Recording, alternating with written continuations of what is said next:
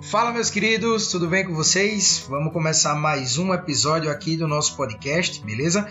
Uh, o assunto de hoje vamos falar de estiramento e distensão muscular, uma das lesões mais comuns aqui na parte esportiva, principalmente quando o assunto é futebol. Tranquilo? A gente vai abordar bem direitinho esse tema. Eu me chamo Gustavo Pontes e está iniciando mais um TraumatoCast. Sabendo que ambos ocorrem devido ao alongamento excessivo do músculo, a gente precisa entender que isso ocorre em local diferente um do outro, beleza? A partir do momento que a gente tem o estiramento acometendo apenas fibras musculares, a gente vai ter a distensão muscular podendo acometer junção músculo-tendínea, como também o tendão. Vamos repetir para ficar bem mais fácil isso, beleza?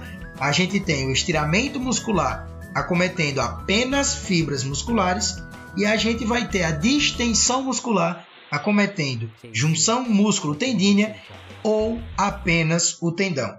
Show de bola até aí? Vamos partir agora para a classificação dessas lesões.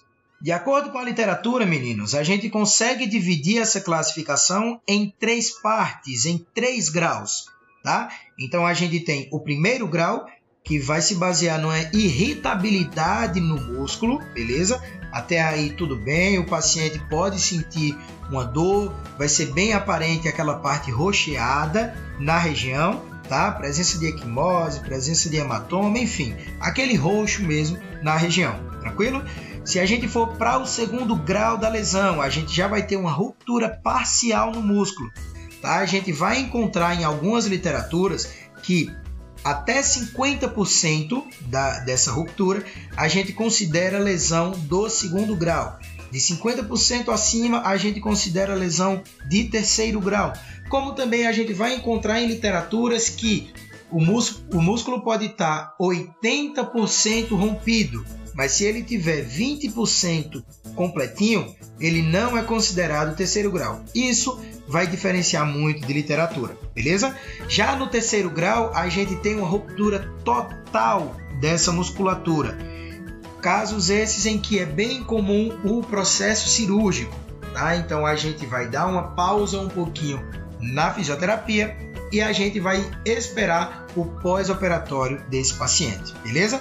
As recomendações iniciais para o portador dessa lesão é aquilo que a gente já sabe. Então a gente vai colocar o paciente em repouso, a gente vai usar o gelo, a gente vai usar a compressão, a gente vai usar a elevação de membro, beleza? Também temos o, os nossos outros requisitos, onde a gente pode usar a parte de eletro, termo, fototerapia, mas isso é muito particular de cada profissional. Como outra estratégia muito utilizada, temos também a parte de anti-inflamatórios, tá? Dando uma pausa nesse assunto, lembrando você que ainda não pegou o nosso material gratuito.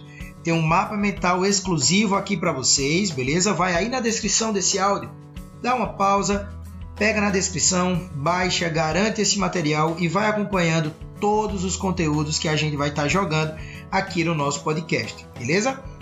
Como forma de postergar o quadro álgico do paciente com uma estratégia da gente controlar essa dor, além da parte de compressão, além de toda essa estratégia que já foi falado, a ideia do gelo, a ideia da elevação do membro, nós temos também o uso comum de anti-inflamatórios.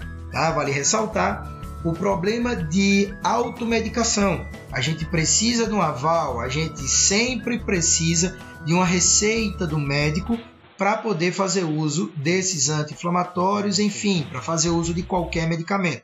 Mas vale ressaltar que ele tem um, um grande, um grande fator protagonista para a gente ter um bom resultado uh, na cura dessa lesão, no tratamento dessa lesão.